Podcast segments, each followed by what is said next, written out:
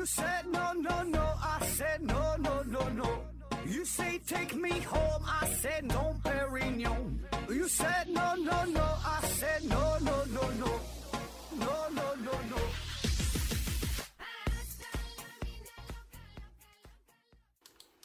拼命探索，不计后果。欢迎您收听思考盒子，本节目由喜马拉雅平台独家播出。嗯、这一期呢，咱们继续世界地理系列啊。今天呢，咱们聊一聊飞地这个话题。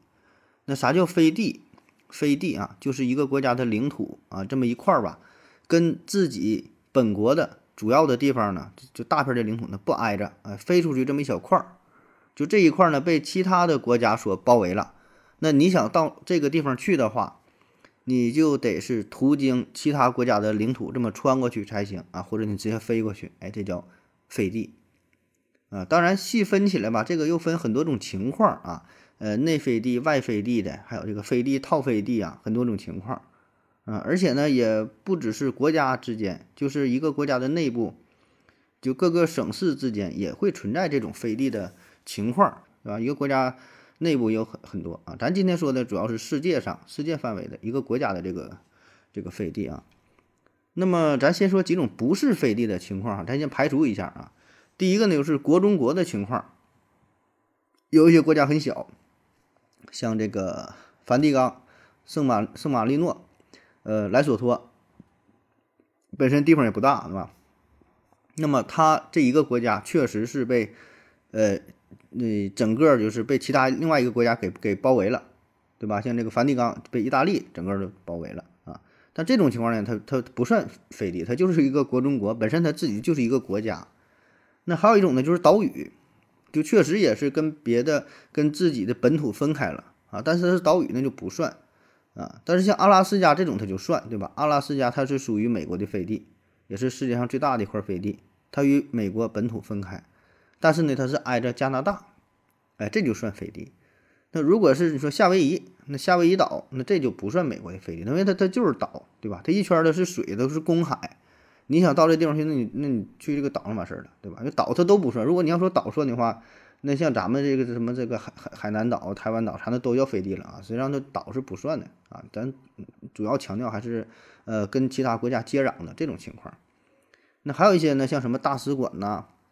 呃，领事馆呐，海外军事基地呀，还有一些这个监狱啊，啊，像那个美国关塔那摩、关塔关关塔那摩基地啊，呃，还有什么这个什么一些公墓啊，啊，还有什么纪念碑呀，就是由于战争一些特殊的原因，那某一国家会在自己的内部划出一些特殊的区域啊，一般也都不太大，会划这么一个地儿给其他国家所使用啊，像这种一般公墓比较多啊，公墓。就是墓地，比如说法国呃诺曼底的美军公墓，还有这个法国维米岭加拿大呃军队纪念碑，啊，这个反正跟传统意义上的飞地可能也不太一样啊。呃，当然这些地点嘛，咱也可以就是在节目最后呢，就稍微聊一聊，介绍一下啊。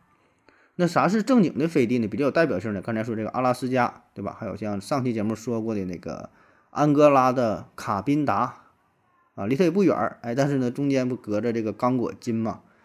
啊，给刚果金给分开了，但是完扼守在这个出海口，啊，卡卡宾达的这这个地儿啊，嗯，那咱从哪说起呢？就说说这个世界上最大的飞地哈，阿拉斯加，这也是最有名的呃飞地了。呃，它现在是美国的一个州，面积达到一百七十多万平方公里啊，占整个美国总面积的百分之二十啊，相当之大了啊。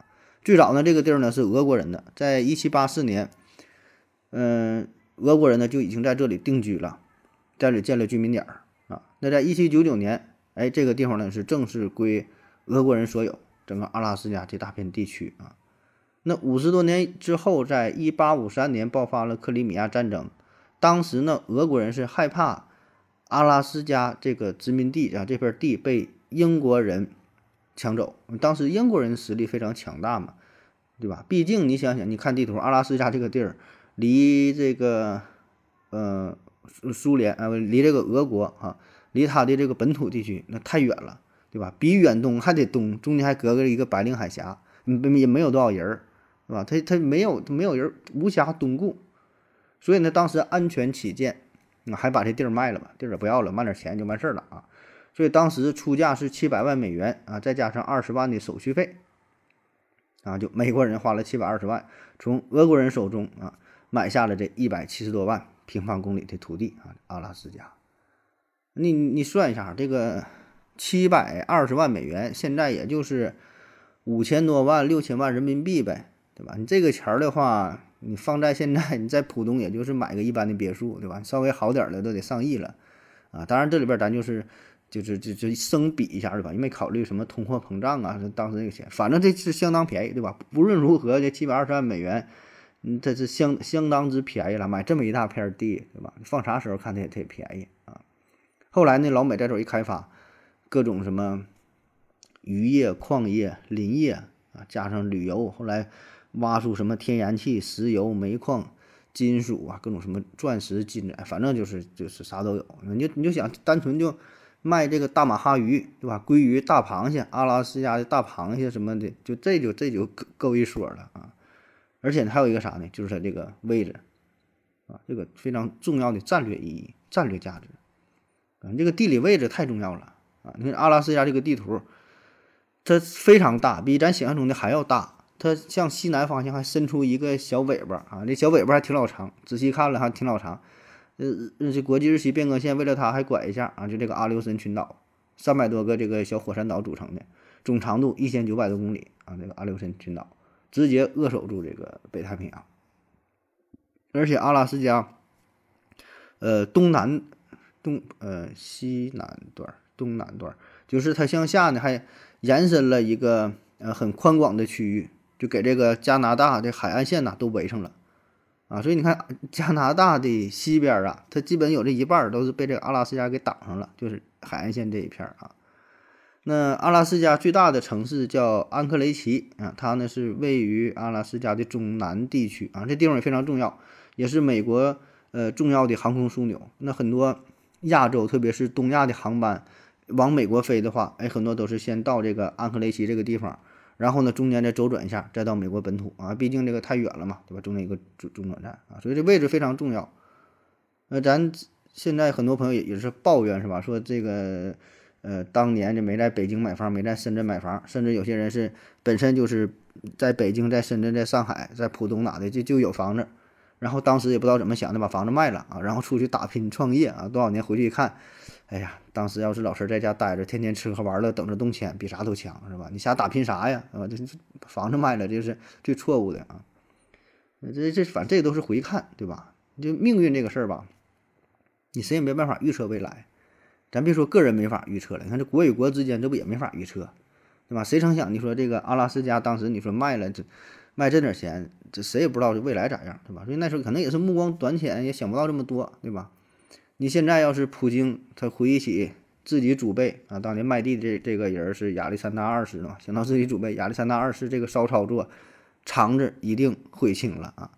这一百七十万平方公里这什么概念哈？就这个这个地儿啊，就比伊朗的整个国家面积还大，一百七十万，单独拿出来，世界排名能排到第十七。我看了一下这个世界排名那个面积，就单单独这个阿拉斯加放那会儿，世界第十七大，真大一片地啊，这么多矿产，这么多资源啊，所以吧，说这些也都是这个事后诸葛亮的事儿。那在当时也没办法，确实没办法。如果设身处地考虑当时的大情况，那那时候是英国垂涎阿拉斯加已经很长时间了啊，所以呢，再加上这俄国人自身实力也是不允许。换句话说，你不卖给美国人。你也未必能拥有这块土地，那地它也不是你的。你不卖美国人，你钱也没拿到，这地还得可能很可能就被英国人占了，这都不好说的事儿。所以呢，你把这块地卖给了美国人，不但是说赚钱，这是一方面，也是把这个烫手的山芋送出去，然后呢，让英美之间两国鹬蚌鹬蚌相争，然后等到他们两败俱伤的时候，哎，沙皇呢再次出手，再来个一网打尽。所以他还有他的想法。啊，也不是咱想这么简单啊！反正不管怎么说，这个最后吧，就还得是靠实力说话，对吧？说的好听点那是卖啊，说的说的不好听点的话，你不卖也不好使，不卖那就抢你呗，对吧？基本就是名牌跟你干了，你确实你就打不过人家。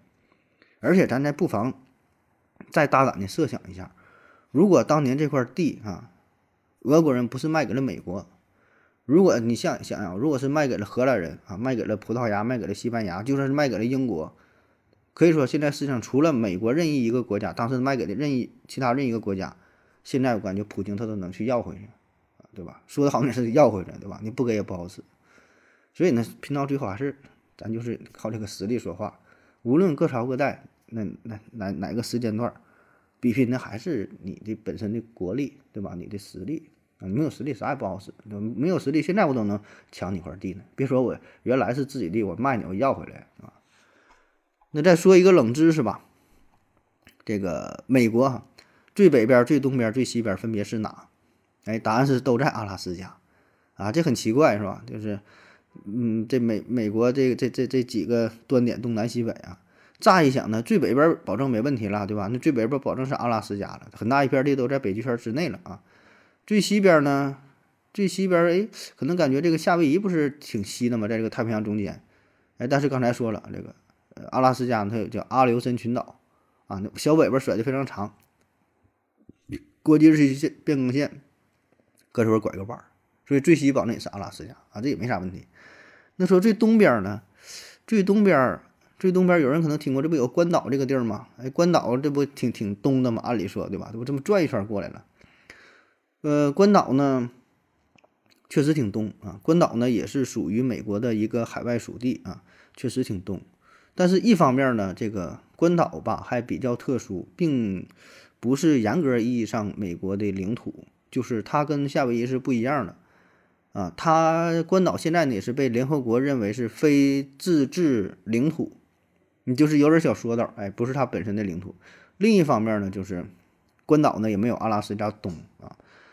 阿拉斯加还有它上边有它有有一个小岛叫做阿姆奇特卡岛，阿姆奇特卡大概的位置就是相当于阿留申群岛小尖尖上边的最尖儿啊，地处北纬五十三度三十二分，东经一百七十九度啊，这啥概念？这这这够东了吧？东经一百七十九度，面积不大哈，大约只有三百平方公里，所以也就相当于它只在国际日期变更线上左边一点点的地儿啊，当然是最东边的城市了。啊，而另外说最西边呢，就是在国际日期变更线右边一点点的地儿，啊，就在国际日期变更线的两边啊，所以呢，最东边是它，最西边也是它。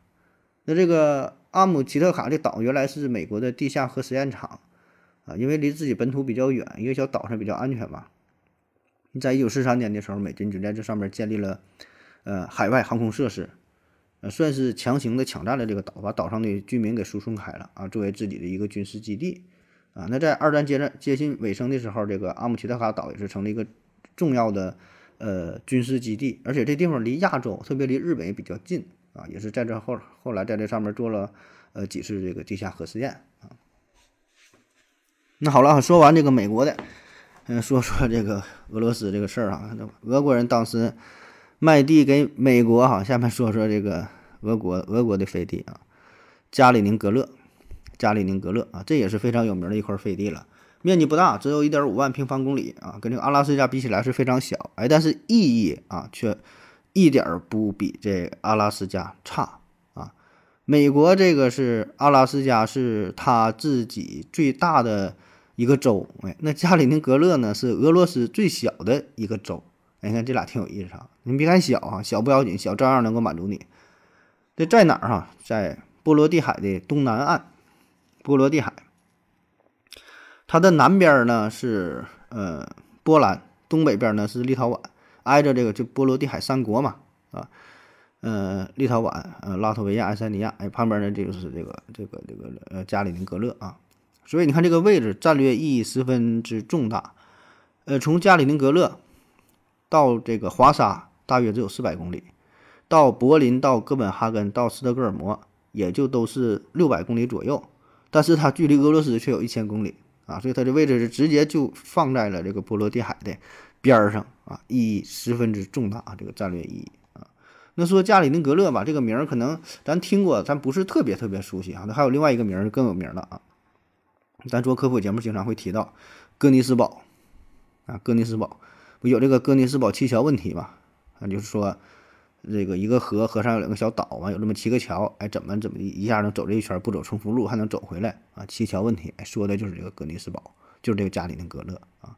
而且这地方当时出了很多的名人儿，就是它原来是属于德国的东普鲁士的首府，是这个普鲁士的政治文化的中心啊，出了很多名人儿，呃，哥德巴赫、康德，哎，都是这地方的啊，所以它这个文化底蕴非常深厚。还有谁来了？想不起来了，就有挺多都是那种世界级的这个这个狠人啊，都是这个哥尼斯堡的。而且这地方呢还盛产琥珀，呃，叫琥珀之都，全世界百分之九十的琥珀都是从这个呃加里宁格勒出土来的。那么这地方最开始呢是原来属于立陶宛的一部分啊，后来呢是被德国人瓜分了，呃，成为了东普鲁士的一部分。那么在二战之后呢，德国战败，德国战败这地方呢划给了苏联，然后当地的德国人呢就被赶跑了。后来是大量俄国人涌入啊，占了这个地方。那在一九四九年。说整个加里宁格勒这地方，呃，德意志人哈说只剩下七个人了啊，俄罗斯人有六十多万，还不知道怎么统计的，还还剩七个。那么这地儿为啥改名叫加里宁格勒哈？什么意思呢？就是在一九四六年，为了纪念刚刚去世的苏联，呃，苏维埃最高苏维埃主席团主席叫加里宁啊，加里宁这个人他去世了啊，为啥加个格勒哈？就是格外的啊，俄语中就城市的意思，加里宁格勒。还有像这个。列宁格勒啊，就列宁城嘛，就是一个城市的意思。那在一九九一年苏联解体，那苏联解体之后，这原本这地儿属于苏联的嘛，那那另外一部分这个立陶宛呐，什么白俄罗斯啊，不都是脱离还不都独立了嘛？那么这样的加里宁格勒就成为了呃俄罗斯的一部分啊，跟这个俄罗斯本土就分开了嘛。原来是通过这个白俄罗斯，通过立陶宛是能呃到这个联系本土，那就分开就成这个飞地了。那现在呢？加里宁格勒周边的国家啊，这个爱沙尼亚、爱沙尼亚呀、拉脱维亚呀、立陶宛呐、波兰呐，你看，你看这些，这基本都加入北约了，对吧？那么加里宁格勒的战略地位就更加突出了。那俄罗斯呢？现现在这里边，在这里边呢是部署了大量的军事力量，目的呢自然就是想震慑西欧各国啊。这里边这个俄罗斯的波罗的海这个海军舰队啊，司令总部。也是是建在了这里啊，部署了很多的这个什么什么导弹啊等等啊，所以刚才也说了，这这这位置离周边这几个国家都很近啊，所以呢在这里部署导弹可以直接威慑德国、丹麦、瑞典、波兰哈等等啊，对吧？非常近，就是四五百公里，所以呢就像是一个定海神针一样，直插波罗的海。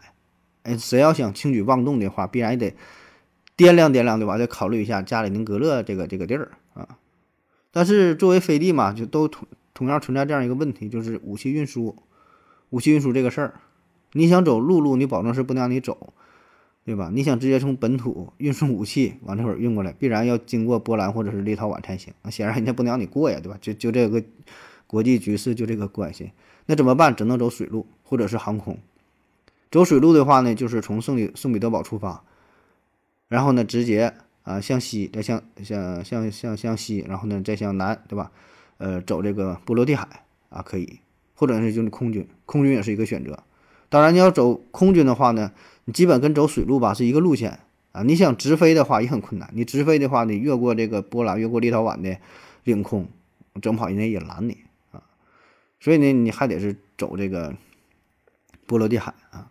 那好在呢，人家这普京也有大型运运输机，什么伊尔七六啊。呃，安幺二四啥的吧，你就运去呗。那么这些运输机载荷量也挺大啊，航程呢也是足够大，就运去呗，对吧？顺着波罗的海，嗯，国国际这个空域，国际领海啊，就从这个圣彼得堡家里往加里宁格勒就飞呗，啊，走走海走这个走这个公海都无所谓啊。所以这个这个事儿就是北约。这些舰队啊，只能搁两边眼睁睁的看着你，但是你没有什么理由呢，你不能上去就就拦着，对吧？人家走这个公海，所以你看加里宁格勒这个地方，表面上看起来是四面楚歌啊，但是呢，北约各国呢又奈何不了他啊。当然，对于生活在这里的人民来说吧，这个心里也是挺矛盾的啊。就这个城市建设的非常好啊，景色也很美啊，也是也算是一个旅游胜地，而且它保持着。一些古朴的，呃，普鲁士的当时的风格啊，然后呢，又结合着一些新兴的新建的一些呃建筑风格，因为它曾经被也是因为战争原因嘛，就毁灭了，然后又新建了一些东西，啊，所以这有一些综合的元素融合在里边儿啊，是很好的旅游的城市，看起来挺好。但是作为这个当地的居民来说吧，可能心理上也是有有点小忐忑，对吧？毕竟旁边也都是敌国哈。那好了，咱休息一会儿。我要跟正南去尿尿，你要不要一起去啊？我也要去。呃，风姐，我要跟正南、阿呆一起去尿尿，你要不要一起去啊？嗯，好了，喝了口水回来，咱们继续聊啊。下一个地儿，说说直布罗陀。呃，在之前那期节目聊出海口的时候啊，咱提到过这个直布罗陀海峡啊，位于地中海和大西洋之间啊，交通要道。那直布罗陀这个城市呢，面积也不大，只有六点五四平方公里啊，很小，人口呢只有三万多人。呃，其实这个地方也不算是纯粹的废地啊，因为它还是多少会存在着一些争议啊，就是说这个到底是英国的还是还是西班牙的？啊，西班牙和英国人之间一直就是因为这个事儿哈闹闹纠纷呢啊，但是实际是控制权呢是在被这个被英国人所掌控着啊，这么多年也都是啊，嗯，西班牙人一直也是不服啊，在二零一三年的时候，呃，也是闹得挺大的，计划要收回这个直布罗陀啊，但是你说就说呗，对吧？你实力也不允许，你爱咋说咋说，嗯，英国人就是不给你啊。那在历史上呢，是一四一零年，直布罗陀呢被。就咱说这个城市啊，是被这个西班牙人所占领的。在一五零一年呢，正式纳入西班牙的版图，啊，那在一八三零年，直布罗陀正式成为英国的殖民地和主要的海外军事基地。之后呢，又在直布罗陀这个城市和西班牙之间修筑了军事基地，啊，就是说西呃直布罗陀这跟西班牙它是紧紧挨着的呀，它是挨着西班牙的。所以呢，英国人占了之后，哎，硬是从中间画了一个界限，修建了军事基地，又建了机场，反正就是给你围上了，给你挡上了啊。那在第二次世界大战结束之后，曾经的日不落帝国，说英国也是逐渐开始走向走向没落。那曾经它有很多很多的遍布世界各地的这个海外领地，那殖民地很多，所以叫日不落帝国嘛。地球怎么转啊？总有它的殖民地是朝着太阳的啊。所以这些殖民地。纷纷的都独立起来，建立了自己的国家啊，有的呢，这个区域呢也是归归属了，还给了就是原来的国家。哎，但唯独是直布罗陀这个地儿哈，转着不放，因为啥呢？这旁边不直布罗陀海峡啊，地中海到大西洋的要道啊，所以说这个有这句话嘛，说英国人宁愿放弃全世界，也不会放弃直布罗陀的，这就是命根子啊。呃，当然还有另外一个，就是这个，呃，嗯，福克兰群岛啊，叫这个，呃，马维纳斯群岛，就是这个马岛啊，跟这个英国人，跟那个，跟这个阿根廷人一一直闹这个争端哈，这么两个地儿啊，啊，所以因为有一些争议嘛，对吧？这就不是不属于纯这个飞地的范畴了啊，但这地儿又很重要哈，嗯，说这个直布罗陀。那这么多年来呢，这西班牙人呢一直就想要回直布罗陀，中间反反复复各种谈判、各种投票、各种开会，反正软的硬的啥招都用了啊，到最后呢也是没解决。呃，这也被称为当今啊欧洲大陆上最后一块殖民地啊。原因很简单，就是钱闹的，对吧？你说这个地理位置，这是西方的生命线啊，特别是这个苏伊士运河通航之后，红海沿岸的各国也可以走这个直布罗陀海峡。那直布罗陀呢，更是成为了经大西洋通往南欧、北非、印度洋的重要航道。那还随着后来还有这个波斯湾是吧，发现了这个油田，对吧？各种石油、天然气，这这些大开发，你怎么往外运？更是依靠这个直布罗陀海峡，成为了这个西欧能源运输的生命线。所以这么重要的地儿哈，英国人自然转着不胖啊，说啥也不好使。加上自身的它的国力。对吧？实力搁这儿摆着呀，对吧？你西班牙人爱咋叫唤咋叫唤，就是不给你。联合国谁也管不了啊。哎，那咱继续往下说哈。这个西班牙一看，那这直布罗陀一时半会儿要不回来了，那就往这个对岸发展吧，往这个南岸发展。西班牙在北非的摩洛哥也有两块属于自己的飞地啊，一个呢是休达，一个呢是亚利利亚。啊，就是英国人占他的地儿，他就占。占这个摩洛哥的地儿啊，也是两块飞地啊，而这个休达这个地儿哈，恰恰呢就是正在直布罗陀的对面儿啊，所以你看这个直布罗陀海峡很有意思啊，就是两个小角角哈，仅仅两个直布罗陀海峡两边两个小角角的地儿哈，都不是归自己国家的，它是两块飞地啊。那么说，呃，休达和梅利利亚这两个飞地呢，也都不大啊。休达是十八点五千米，梅利利亚是十二点三这这个平平方啊平平平方千米，加起来就十二多平方千米啊。但是飞地这个事儿嘛，咱说从来不是看面积大小的，哎，更重要的啥呢？看你的地理位置，啊，地理位置，就一夫当关，万夫莫开，扼守这个要道，有这么点地儿就足够了。那咱现在有一句话还经常说，叫真理呀，只在大炮的射程范围之内啊。那这梅利利亚城呢，就是用这个大炮啊，大炮射程之内给射来的啊。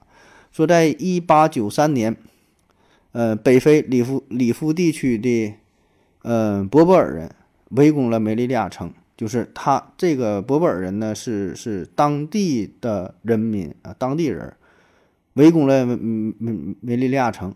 啊，就梅利亚城那时候被这个西班牙人占了嘛，然后那西班牙那时候还是挺牛的哈，这个武器啥还算挺先进，有这个机关枪啊，有这个什么火炮啊，叮咣叮咣一顿打，打完呢，当地的这里夫地区这些人呢就服了，投降了，跟这个西班牙人签协议，啊，西班牙人呢就在他的城墙上发射了一发炮弹，说这个炮弹是击中了两千九百米之外的土地。啊，然后西班牙人就说：“大炮射程之内啊，这么一片地都归咱西班牙人所占领了，就是咱们的领土啊，也就是现在的呃美利利亚啊，真假不知道啊，但是有这么一个说法，我估计可能有点这个夸张演绎的成分啊，但是道理上确实说得通啊，因为这意思就是说我这个地儿对吧，我大炮能打中你，你们谁要来了我就打对吧？大炮之外都打不着，那我不管啊，只要我这大炮能打中，那保证那都是我的，你们谁也别来。”啊，那当然，到现在这个摩洛哥呢，也是想从西班牙人收，从西班牙手中收回这两块地儿啊，但是也没有用，对吧？你也打不过西班牙，就像西班牙没法从英国人手中收回直布罗陀一样啊，那非常现实啊。呃，下一个说说这个法属圭亚那啊，法属圭亚那，法属圭亚那呢，这又这又是另外一种这个飞地了啊，就是想你你想回去吧。就是这个地儿，法国人说你愿意回去就回去吧，愿意独立独立。哎，但是这个法属圭亚那的人呢，不想独立起来哈，就想成为这么一块飞地啊。这咋回事啊？法属圭亚那，呃，它呢是位于南美洲北岸的一块土地，面积呢八万多平方公里，人口呢是三十多万啊。同时呢，这个地儿也是现在欧洲航天发射中心的所在地。哎，欧洲发航天发射中心呢是在北美洲，在法属圭亚那这个地儿啊。咱经常说法属圭亚那，法属圭亚那这个，它它它是它是在南美洲啊，但是它是就是美国的一个城市啊，呃，算是一个省吧。这法国的飞地在这儿，而且呢，既然是法国的飞地嘛，所以这个法属圭亚那它也是欧盟的一部分，它使用的货币呢也是欧元。那早在一六零一年，就是大航海那个时代嘛，那法国人开始入侵这个地方，并且呢在这里定居了。后来呢，英国人呐、荷兰人呐、葡萄牙人呐等等哈，也都开始互相争夺这片土地。那直到是一八一六年，哎，最终呢，这个地的所有权还是归属到了法国。呃，当然，很多土著居民也是号召起来，也是他们说也要独立啥的，但是这个支持率呢一直都不高啊，因为法国人、法国政府在这地儿确实是投了不少钱。在一九六八年啊，欧洲在这个法属圭亚那的呃库鲁市哎建了一个航天发射场，之后呢，这里也是吸引了大批大批的移民都来这地方工作啊，所以呢，这地方就越来越越发达了。原来是相对比较原始落后，哎，现在呢建建立成一个现代化的一个大都市啊。那可能很奇怪哈，为啥这个欧洲的航天中心要往这个南美洲这地方来建呢？往这折腾干啥？离这么老远是吧？主要呢就是它的地理位置，它的这个呃纬度，它的纬度啊，法属圭亚那呢，它是离赤道比较近，纬度非常非常低，好像只有是北纬五度左右吧，北北纬五六度也就这样啊。所以呢，这对于航天发射来说，就是一个非常大的一个优势啊，都得选这个低纬地区，就是你地球不自转嘛。你离赤道越近的话，你相对于自转的速度越快，就相当于这个甩出去这个劲儿越大啊，所以呢，对于火箭发射来说，就就非常省燃料啊，很省劲儿啊。除非像俄罗斯对吧，那种你说就是地处高纬的地儿，你没有办法，只能建在高纬地区啊。但就算是这样，它也是，呃，当年选址也是选在了现在就是哈萨克斯坦的西南部。对吧？拜科努尔呃航天中心，它已经是尽量往往南选了，尽量往低纬了选了，北纬四十六度吧，这，对吧？也是考虑这个因素了啊。所以你看，现在世界上这个航天发射场啊，基本都是选在比较低纬的地区。你美国也是啊，美国肯尼迪航天中心在这个呃卡纳维拉尔角，对吧？这不是佛罗里达佛罗里达州，基本是最南边了。还有像咱们国家，咱国家不也是在？海南岛咱好几个吧，对吧？反正海南岛有一个文昌嘛，对吧？挺挺低的。那么像这个法属圭亚那这个地儿呢，它还有一个好处就是往北、往东，哎，都是面朝大海，相对来说比较空旷啊。而且本身这地方人也比较少，交通啊，就是气象啊等等啊，综合这个因素，哎，都是航天发射中心的不二之选，确实非常适合，就适合干这个事儿啊。然后说这个它不独立的事儿啊。你说到现在哈，都是二零二二年了啊，二十一世纪都过了这么长时间了，为啥不独立呢？一听这个法属圭亚那，你听这个名儿就好像不是正经地方，一听就像一个殖民地一样啊。呃，确实哈，因为除了这个法属蒂亚纳、法属圭亚那，还有另外一个正经的圭亚那，就是人自己一个国家啊，全名叫圭亚那圭亚那合作共和国吧，那个是正经的圭亚那啊。它原来呢叫英属圭亚那，是英国的殖民地，后来人家独立了啊。所以呢，这片叫法属圭亚那，为了为了区分嘛。但法属圭亚那现在它可不是殖民地啊，名这么叫，听着也相当于不是，人家是正经的法国的一个一个省，一个省。那在二战之后呢，很多殖民地都土都独立了，都摆脱了这个殖民统治嘛，建立自己国家。呃，法属圭亚那不讲啊，人家不想独立啊，不想独立。呃，对于这个法属圭亚那这些人来说呢，首先呢是法国人在这里统治了很长时间。啊，咱说是一六零一年到达这里，对吧？虽然中间是几经几经周转吧，又是英国人统治，又是葡萄牙人统治啊，但是前前后后也是上百年，四百多年的时间，所以呢，文化上对这里的影响非常大啊，也不只是文化了，到后来从经济、政治、思想方方面面都有很大的影响。所以呢，虽然啊说是殖民地，但是这个，嗯。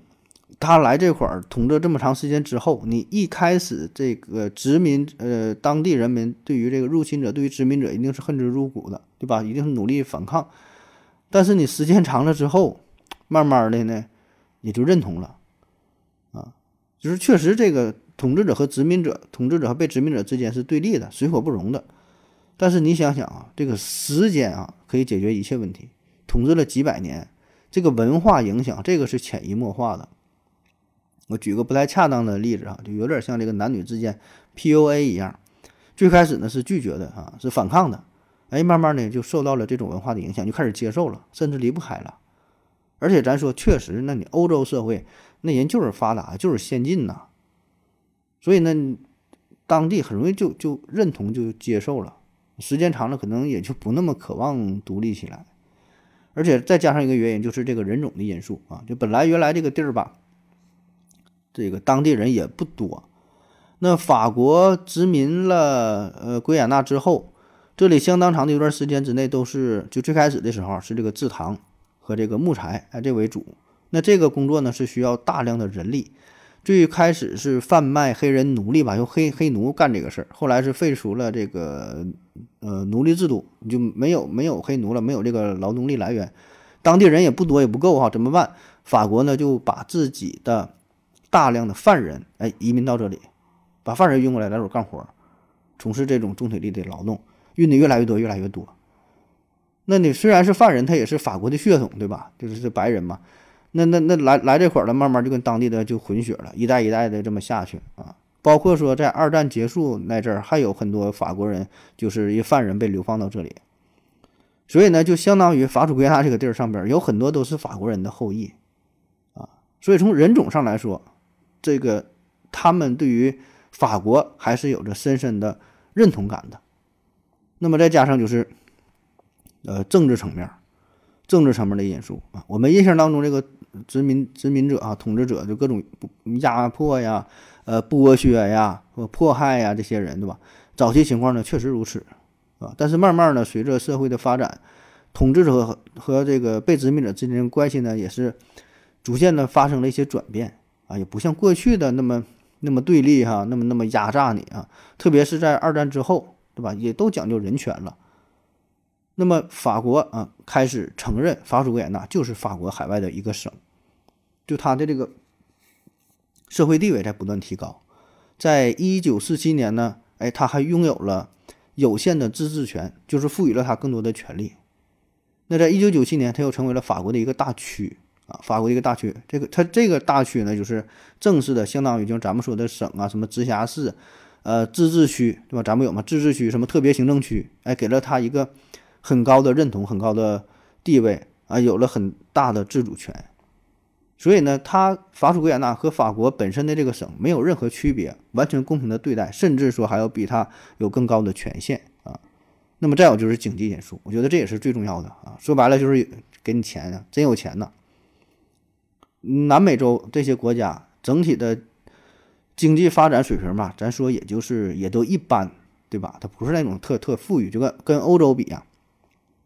所以呢，能成为法国一部分哈，从经济层面来看，确实是一个不错的选择。法属圭亚纳的人均 GDP 达到多少？一点八万美元，一点八万美元，这可不少了。咱国家也是最近这两年才是突破了呃一万美元大关，对吧？现在差不多是一点二万美元了。因为法属圭亚纳可是一点八万美元，哎，不像我们想象的那么落后啊，这钱可正经可是不少。就是这个收入放在整个南美洲来说，都是呃名列前茅了。啊，南美洲好像也就是智利吧，能跟他有一拼。智利是比较发达的，是是是是挺挺多的。剩下好像真就没有几个能比过他啊。当然，这个钱跟法法国本土没法比了。法国本土的人均 GDP 能超过四万美元啊。但是说这个钱，你就跟周围的这些邻居相比，哎，那你还是相当不错的啊。那么再加上本身这个地儿也没有什么其他的产业啊，除了这个农业，就是这个打鱼。然后再说，法国人在这里建了，呃，不是法是欧洲吧，在这建了欧洲航天中心，也是带来了很多的工作岗位、就业岗位，促进了发展。所以呢，这么多因素综合在一起，政治的、经济的、文化的、民族的啊等等的综合在一起，你看没有理由让它独立啊。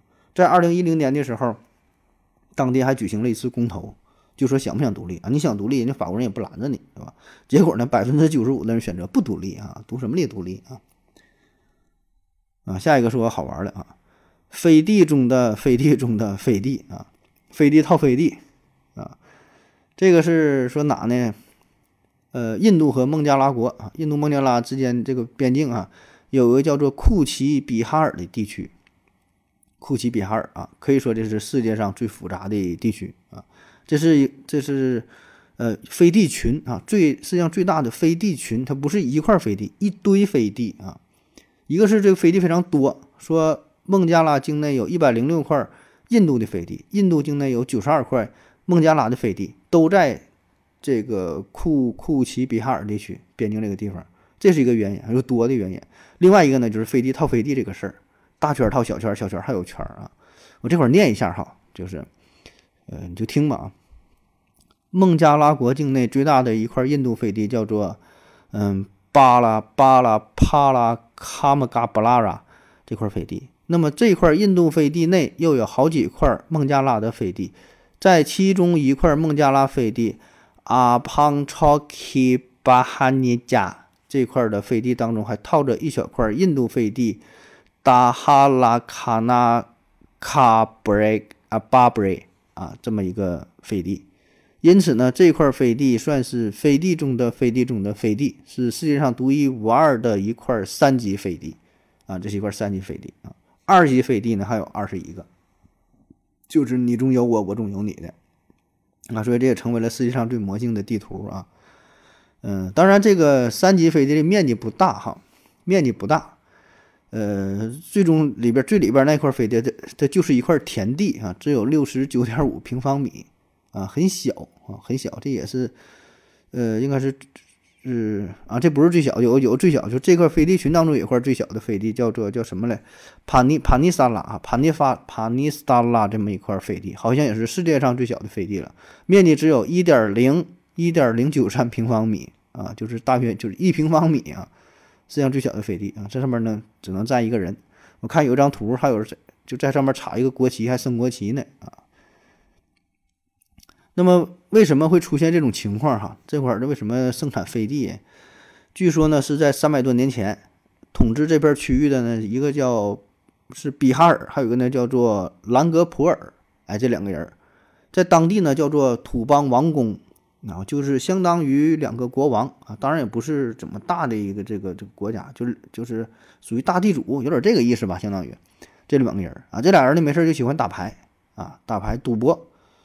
赌啥呢？赢钱没啥意思，哎，压房子压地的，天天玩，天天玩啊！你今天我赢你了，今天你赢我了，赌时间长了，就造成了现在非常混乱的飞地的局面。画一块地啊，完输了输了再给我来回这么赌啊！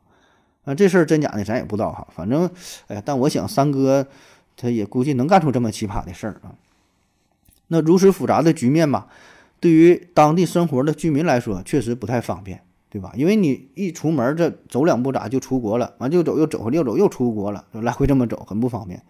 所以呢，呃，两个国家是经过多次的谈判，然后然后就是互换互换这个飞地啊。但是这个事儿吧也是挺困难的，因为这里边有这个呃印巴分治的问题，印巴冲突问题，就是就是这个东巴基斯坦吧，东巴基斯坦原来。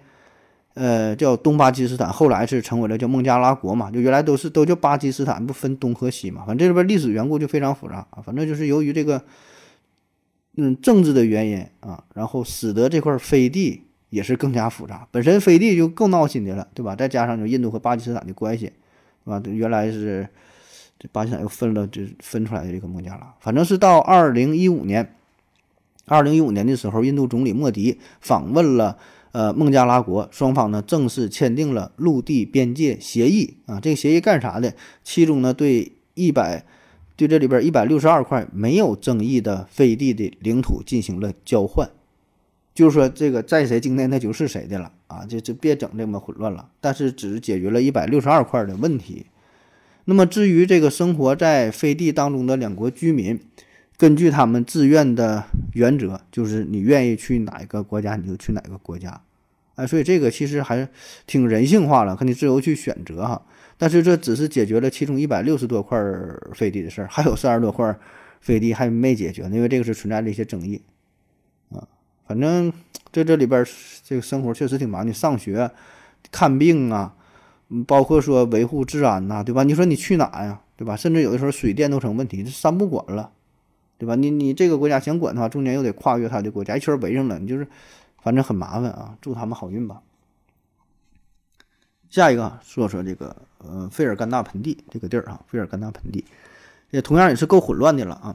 这是在乌兹别克斯坦、塔吉克斯坦、吉尔吉斯斯坦的三个国家的边境线上，中间这么一个地儿啊，也是形成了你中有我，我中有你的局面啊。首先呢是乌兹别克斯坦。有四块飞地位于吉尔吉斯斯坦境内，最大的一块呢是三百二十五平方公里，最小的一块呢不到一平方公里。然后呢，吉尔吉斯斯坦在乌兹别克斯坦境内有一块飞地，地方也不太大哈，那里边有嗯住了六百多人。然后呢，塔吉克斯坦在吉尔吉斯斯坦境内有两块飞地，塔吉克斯坦在乌兹别克斯坦内有一块飞地。哎，反正你再重复一遍哈，就跟绕口令似的。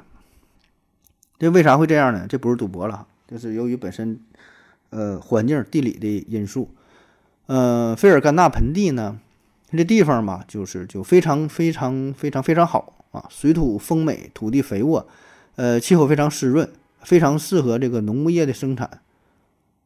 那么，所以这个地儿就是大伙儿都争啊，谁也不愿意放弃这块宝地啊，因为一说到什么吉尔吉斯斯坦、塔吉克斯坦呢，什么什么。乌兹别克斯坦对吧？就这些斯坦地儿，就中亚这一块儿，给我们的印象好像都是比较落后。然后，呃，中间是是高山呐、沙漠呀、荒原呐，对吧？所以确实如此。哎，难得有这么一个费尔干纳盆地儿啊，这个地儿啊，不是盆地了，就是宝地了啊。这里边这种种植啊，是干放牧啊，就各种什么草场啊。哎，传说汗血宝马就是从那地方来的嘛。所以整个大约这两万多平方公里的盆地儿啊，这里边。围绕着这一圈儿哈，哎，住着一千多万的人口，都在这种生活啊，自然资源非常丰富啊，也是各个民族啊，呃，混杂交交交织在一起啊，所以这里边也是存在着很大的争议啊，也被称为中亚的火药桶啊，一触即发。当然呢，这也是一个历史遗留的问题啊，也是与这个呃苏联有着直接的关系。就是在苏联时期，这原来这几个不都是属于苏联的嘛？那么在苏联时期呢，苏联决定对这个地方呢进行划分，就是按照不同的民族啊划分起来。完这整了什么这几个斯坦嘛，五个五个斯坦，后来成立了各自的民族共和国自治州。那么当然，在当时来说呢，这也算是好事儿，起码说没有这么这。这个这个大的矛盾，对吧？就是确实有好处啊。各个民族，你按自己民族给你划分一个区域，哎，自己去生活挺好的啊。毕竟呢，大伙儿都是这个苏维埃社会主义共和国联盟，对吧？你都是苏联旗下的，没有什么太大的争端。可问题是呢，苏联一解体之后，各自独立，对吧？自己自己一个国家，那么这样的话呢，民族矛盾就凸显出来了，这个土地的问题也就凸显出来了。原来都归苏联管的，大伙谁也不去争这个事儿。你一分开的话，各个民族那都各自为王，那是这个问题就很难去调和，对吧？民族的矛盾加上这个土这个土地边界的争端，所以那个费尔干纳盆地就像一块肥肉一样，对吧？谁也不会轻易松口。好了，咱休息会儿。我要跟正南去尿尿，你要不要一起去啊？我也要去。哎，风姐，我要跟正南、阿呆一起去尿尿，你要不要一起去啊？嗯，尿过尿回来，咱们继续聊。嗯，下一个呢，说说一个小镇叫做巴勒啊，巴勒这也是很有名的呃飞地啊，双重飞地。它呢在荷兰和比利时交界的地方啊，这个小镇上边有很多块飞地啊，也是存在这种飞地套飞地的情况。呃，比利时在荷兰有二十二块飞地，那么在这些飞地里边呢，又有荷兰的七块飞地啊。当然，这些飞地在国境线上，你就在这个地图上，你也是看不出来的。呃，因为这些地儿它本身都是比较小啊，你很难区分，对吧？在地图上很难去显现。再有呢，就是荷兰和比利时这两个国家，它也是关系都比较友好啊。欧洲不就是这样吗？这欧盟国家的很多国与国之间也没有什么明显的边界线，对吧？申根国家你可以随便去。啊，所以你在国境线穿越的时候，它只是有一个小小的标识啊，这边写着写着 B 啊，就是这个比利时那边写的是什么？是 N N N L 吧，好像吧，就是这个荷兰，尼尼尼尼德兰的是吧，就是写个字母有个标识。甚至说你在商场商场里边溜达呢，哈，这个货架是这个荷兰的，那个就是比利时的啊。就超市啊，饭店吃饭，一个桌子可能这这个两个人啊面对面坐着呢，哎，它分属于两个两个国家啊。那么这个飞地呢，就是在地面上这么标识给你画起来而已啊，所以当初旅游呢，也就是来这会儿看一看，觉得挺好玩的啊。呃，生活在当地的居民也没有多大的影响啊，你该干啥干啥，可以非常自由的穿梭在两国之间。那再说一个好玩的哈，德国，德国的芬邦铁路，芬邦铁路，这个呢是一八八零年啊，一八八零年德国决定修一条从南啊向北的这个铁路。呃，连接亚琛和卢森堡这个地儿，那亚琛呢是德国西部的工业中心，卢森堡呢，咱说这个国家对吧，也是不太大哈一个国家，但是呢，它有非常丰富的铁矿资源，所以你看，一个是有需求，一个是有产品啊，自然的修个铁路对吧，就带动起来啊。但是你从德国亚琛到卢森堡，如果你修大直线的话，中间呢会有一小段是比利时的领土，换句话说呢，如果你你直接你走直线就得走过比利时，你你不修直线也可以呀，可以绕过去，啊，你可以绕过去，绕过去这么走也行，但问题是你这么一绕吧，又得多修几十公里，对吧？成本自然会增加，所以当时德国人就跟比利时就谈了，说的我在你国家之内这会儿修个铁路行不行？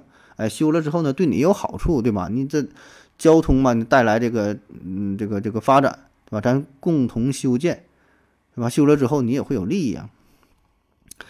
而且呢，本身这比利时，啊，比利时内部，它它也当时它这块这个铁路吧，经过的沿线呢，也有比利时的铁路，所以就相当于呢，呃，增强了它的铁路的交通的运力。就德国与比利时有一条东西走向的铁路，是连接这个布鲁塞尔和德国的科隆，对吧？就相当于你这个原来东西有一条，在南北再给你干上一条，对吧？这不给你带来经济发展好事儿？哎，所以双赢的结果，那两国呢一拍即合啊，比利时人就同意了。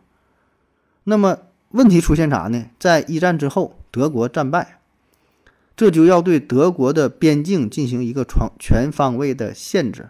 其中呢，分邦铁路比利时这一段，哎，就进行了一个非常奇怪的规定啊，在一九一九年凡尔赛条约当中规定，分邦铁路沿线德国段呢是归比利时所有，所以呢，这也就意味着啊，二十二十米宽的这个铁路还有这个路基，哎，这这一段这些呢是归比利时的。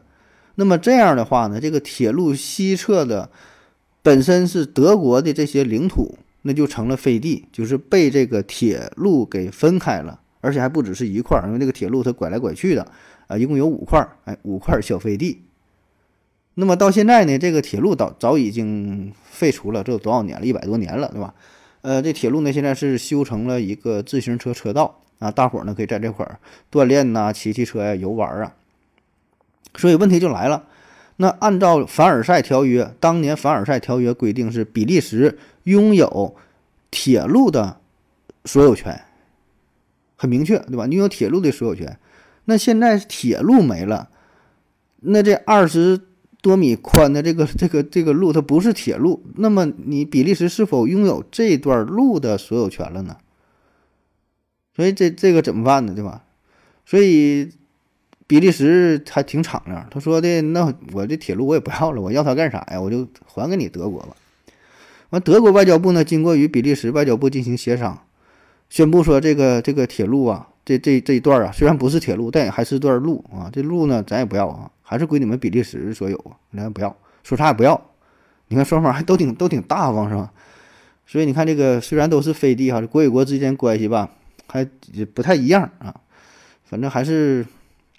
从双方的实力，对吧？而且也是考虑到本身这几块飞地说是飞地，但是不是什么特别重要的军事基地，不是什么特特别重要的咽喉要道啊，所以呢，可能也是显示的比较大方了啊。嗯，下一个说说这个诺曼底美军墓地，哎，这之前提到的啊，关于墓地这一块的诺曼底美军驻地啊，美军墓地啊，位置呢是在法国诺曼底海岸海岸线上。呃，这里边有一块美国的飞地，不太大哈，面积只有零点七平方公里啊，在法国啊，就在这个诺曼底，在这个海边上，呃，在海滩上一个高地上建的这么一个墓地，站在这里呢，可以远眺对面的英吉利海峡。那话说当年是在二战的末期嘛。英法美啊，加拿大啊，几个国家吧，发起了诺曼底登陆啊。当时是有十三万联军投入到了战争当中，有接近三百万的士兵是渡过了英吉利海峡，前往法国诺曼底啊。这个非常著名的，也是世界上最大的一次这个海上登陆渡登陆作战哈，诺曼底登陆。那么这呢，也是使得第二次世界大战的战事发生了根本上的变化。当然，对吧？代价死伤也是非常惨重啊。战争第一天。美国直接就阵亡了一万多人啊，最终好像是两万两万九千多士兵阵亡，啊，就是美国呀，就美国的。那么这些士兵当中，就人太多了，死的人太多了，没有办法，而且也是为了战争嘛，所以呢，当时也就只能是就地掩埋了。那么这些士兵也就是长眠于此。那后来呢，就战后为了表彰美国对诺曼底登陆的贡献，于是呢，法国就划出了这么一片地，哎，做一片墓地。给这个美国人，啊，那这里边还埋葬着美国二战期间牺牲的最高将领啊，叫做莱斯利·詹姆斯·麦克奈尔啊，陆军上将。此外呢，这里还有罗斯福的呃两个儿子也是埋在这这儿啊。那么这个公墓的墓碑上还是不分军阶、不分什么职务、不分什么等级高低，不管你是什么将军还是什么一等兵、二等兵啥的，不管啊。都用同样的方式，同样的制式的墓碑都一样啊，统一对待。上边呢写着死者的名字、所属的部队啊、军衔啊、职位啊、军号啊、生卒年月啊等等啊。唯一不同的就是不同的宗教信仰啊，有这个有这个什么教？呃呃，这个基督教啊，什么天主教这些的，是用这个十字架表示。呃，也有这个是犹太教嘛，信犹太教是用这个六芒星表示啊，这个是不同啊，剩下所有的都一样啊。那现在呢，美国也是每年还会呃拨发专门的善款，就是来来来这个修理，来不来来这个打理来维护啊这个地儿，啊也是专门有人看管的，而且每年二战纪念日啊、诺曼底登陆纪念日啊，也都在这里呃这个进行啊，有有这么一个海外的墓地。那土耳其呢，在叙利亚也有一块飞地啊，也差不多也是一块墓地，叫做苏莱曼沙阿墓地啊，苏莱曼沙阿墓地。苏莱曼沙阿呢，这是人名，他是奥斯曼王朝的创建者奥斯曼一世的爷爷，哎，叫萨拉曼，呃呃，苏莱曼沙阿。说呀，在一二六三年一场战役当中，哎，这个人呢是葬身于幼发拉底河。啊，那后来人们为了纪念他，就在幼发拉底河这河畔上就直接修建了这座墓地。所以呢，这个地儿哈，就是在土耳其人的心中有着非常重要的地位。那多年的战乱纷争之后啊，在一九二一年，土耳其呢和叙利亚就签订了安卡拉合约，其中呢就有这么一条，哎，就是这个苏莱曼沙墓地是土耳其在叙利亚境内的领土。因为这玩意儿你也没法搬，对吧？所以说在人家国家境内没办法就得划这么一块地。叙利亚呢也同意了，对吧？因为这个还是就历史的问题吧，还是挺讲究，划了一个这这么一个地儿哈，就就就给了。土耳其呢也是派人在这在这块儿日夜把守啊。但是后来出了一个事儿，就是叙利亚本身就是战乱嘛，一些内战啊。呃，后来还有这个伊斯兰国，对吧？就是 ISIS 这个武装啊，所以呢。苏苏莱曼沙墓地也是变得很不安全啊。那在二零一四年的时候，伊斯兰国曾经呢威胁啊说呢，如果土耳其不撤走这守卫的话，就袭击这个墓地。当时呢，大约有四十名土耳其士兵是把守着这个陵墓啊。呃，但是土耳其态度也是非常的坚挺啊。我估计可能也是伊斯兰国也是怕被报复，也不知道啊。反正最终呢，这个伊斯兰国也是没采取行动啊。土耳土耳其。也也说哈，你这个地儿说表面上对吧，看似是我的，是咱的飞地啊，离咱们本土挺远。但是谁敢就是攻击，谁敢袭击苏嗯苏莱曼沙墓地，那就等同于侵略土耳其一样，就像向我宣战一样，对吧？因为这个意义非常重大呀，因为这是本身这还是一个墓地，这里边是埋埋葬着自己的以前的这个。呃，奥斯曼王朝的创建者的爷爷，对吧？这意义非非常非常大，对吧？你攻击这儿，那不相当于打我本土一样吗？那能干吗？啊？呃，当然还有很多这个飞地吧，还有很多飞地，比如说阿曼的呃穆桑代姆哈，穆桑代姆在阿拉伯半岛的东南角上，就是这个波斯湾通往印度洋的咽喉要道之上啊。如果你仔细看哈，发现这个。就是这个角这个尖儿上这块，这不属于阿联酋啊，这是属于阿曼的。那这块飞地就是阿曼的穆桑达姆啊，也叫穆桑代姆啊，这么个地儿。这地儿呢不大哈，这一百哎一千八百多平方公里，人口呢是三万多，但这位置是太重要了，就是相当于阿曼和伊朗是共同扼守着霍尔木兹海峡啊，霍尔木兹海峡。那么自古这地方就是东西方。国家这个文化、经济、贸易的枢纽，对吧？这后来再加上主要这个石油啊，加上石油啊。虽然阿曼同这个沙特阿拉伯这些国家相比吧，这个石油储备比较少啊，发现的石油时间也是比较晚，起步呢也是比较低啊。但就算是这样，阿曼啊也是就是整体的这个经济水平还是还是可以的啊。人均收入、人均 GDP 达到了两万美元啊，这已经超过了绝大多数亚洲的国家。还有像这个意大利的。意大利的坎皮奥坎皮奥坎皮奥坎皮奥内坎皮奥对坎皮奥，它呢是位于瑞士境内，呃，还有像西班牙的有维亚哈是位于法国境内啊，德国的布辛根是位于瑞士境内，这等等吧，很多很多飞地哈，这个是没有什么太大意思，咱就不一一说了啊。最后呢，咱们说一块中国的飞地啊，这个当然是加上引号的啊，号称是中国唯一的一块飞地啊，实际上不是啊。嗯，叫斯瓦尔巴群岛，斯瓦尔巴群岛，对，斯瓦尔巴群岛啊，中国的海外飞地啊，这个地儿吧，它比较特殊啊，它不是飞地，但是呢，中国公民也可以自由的出入这个岛，不需要办任何的签证和手续啊，当然只是理论上呢，理论上是不需要，但实际上真正想去还得要啊。这个岛在哪呢？是位于北极附近啊，属于它本身是属于挪威的领地啊，这是没有问题啊，是属于挪威的。之前咱们聊过世界末日种子库，哎，就是在这个岛上面，这岛上边有这个大狗熊嘛，有这个北极熊嘛，啊，就不不用什么把守，北极熊就帮看着了。里边放了很多什么植物的种子啊，什么基因呐，这世界末日种子库啊，呃，还有啥呢？就是咱们国家建立的第一个北极科考站——黄河站，也是在这个岛上，哎，就所以有这个关系，所以才能在这个上边建岛嘛。那么这咋回事啊？最早呢是在十六世纪末，呃，由荷兰的探险家发现了这个地儿啊，起名呢最开始叫做斯皮茨比尔根群岛，斯皮茨比尔根啊，斯皮茨比尔根，意思呢是尖峰山脉。那荷兰人发现这个岛吧，也没宣示主权，反正也没在意，当时就无意中发现了，到到手完就走了。后来呢，是一艘英国的渔船，哎，再次来到这里，发现了这个地儿啊，觉得这个，呃，应该得着哈，这地方也不错，进行一些采矿啊、捕鱼啊。再后来呢，又有这个荷兰人，又有这法国、丹麦、挪威等等吧，各个国家都来这个岛上。那一看有利可图啊，对吧？这资源呢，那得抢啊，对吧？就开始争夺对这个岛的这个拥有权。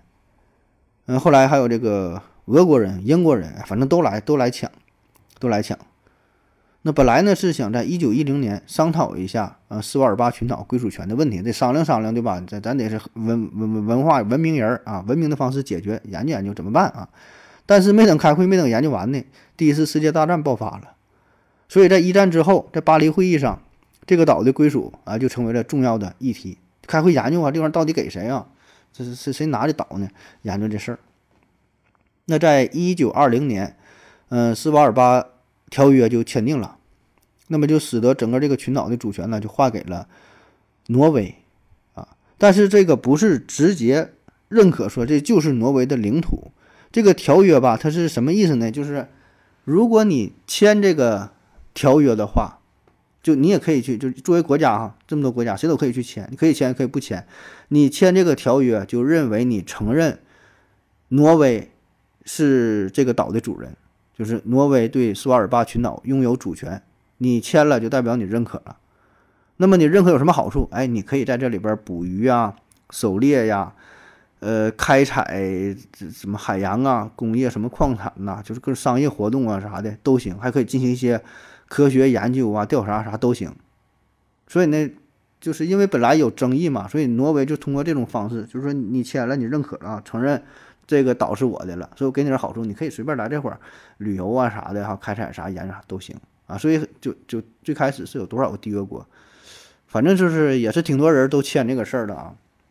中国是一九二五年，当时呢是这个时任中国北洋政府国务总理段这个段祺瑞啊，派人呢去这个法国巴黎啊，代表中国政府签了这个呃斯巴尔巴条约啊，反正也有说法是谁派人去了，当时还不知道咋回事呢，反正是胡了八嘟的，好吧，也不知道，根本没工夫管这事儿啊。当时中国自己内部你说还有一些，你这这这些事儿解决呢，还管你那些什么签这条约，根本就不知道是啥，反正派人就去了，去那儿就签了。哎，签完了就有了现在的这些一些一些权利啊，因为这个协议它是长期有效的，你签了就相当于赋予这个国家，就是对吧？咱咱中国签了，咱中国公民就可以自由的进入，无需签证啊，可以在这岛上从事任何非军事活动的权利，开采呀、科研呐等等嘛。那也正是因为根据这个条款嘛，后来咱们才在呃这个岛上建立了第一个北极科考站——黄河站。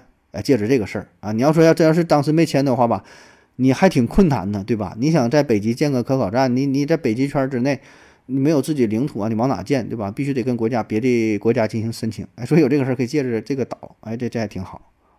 所以理论上对于个人来说，你也不用对不向不用向任何国家和地区政府申请，你就可以去，不用跟那挪威说，你就可以去那会儿就待着也行啊。但是说只是理理论上。为啥说是理论上？因为你想到这个岛也没那么方便，对吧？你自己你有飞机能飞上去吗？对吧？就是你想去这个地儿呢，唯一的办法还得是先到挪威啊，因为除了挪威也没有什么航线能通那个地儿，所以呢，你你去挪威第一步你得到挪威啊，不是还得先办理这个手续，办理什么申根啥的，然后你才能去这个岛啊。那么说到这岛上干啥都行，但就一个事儿不行，就是这个军事活动。人家是和平嘛，整整和平的，和平研究啥行？你军事不行。所以呢，俄罗斯人啊，曾经招儿挺多啊，他是在这个岛上买了几座煤矿，就想在这里边以这个采矿为名啊，但实际上呢，他想在这里打造成一个这个这个海军的空军基地。那后来挪威政府就发现了，说你这不行啊，对吧？你说来这会儿采矿啥的，我得让你采的研究啥都行，你偷摸你整整这事儿不讲究。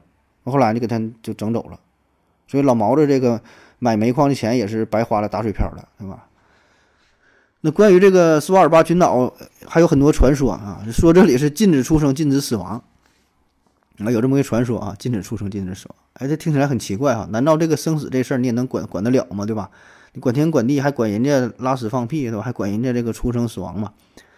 这倒不是说这岛上完全禁止出生死亡啊，只是说啥呢？出生这个事儿吧，就是出于安全的考虑，医疗安全的考虑。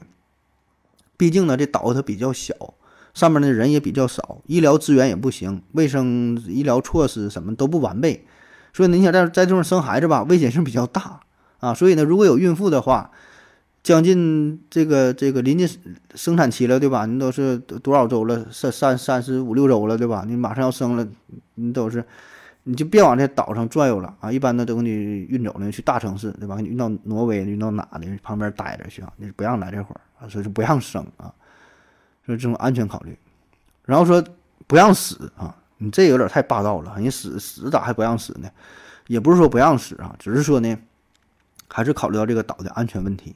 因为这个岛嘛，它是在北极圈以内嘛，这里边都是永久性冻土，永久性冻土。然后为了避免污染，所以呢，挪威政府它是确实有这么一个建议，就是就是对于死者呢要转移到其他地方进行安葬。你就说你别别埋这儿啊。那之前聊过这个冻土那个问题，对吧？这个冻土这也都是非常重要的，呃，生生生态的资源。对吧？所以你人死太多了，都往上扔，不有什么细菌或者啥的也不好，也有也有影响，也有污染啊。所以说有这么说法，说这禁止死亡啊。那好了，今天的节目就到这儿哈，这个说了说这关于飞地的事儿哈，这个说的保证不完全，还有老老多老多飞地都没说到了哈。这个行了，就这样吧，感谢各位收听，谢谢大家，再见。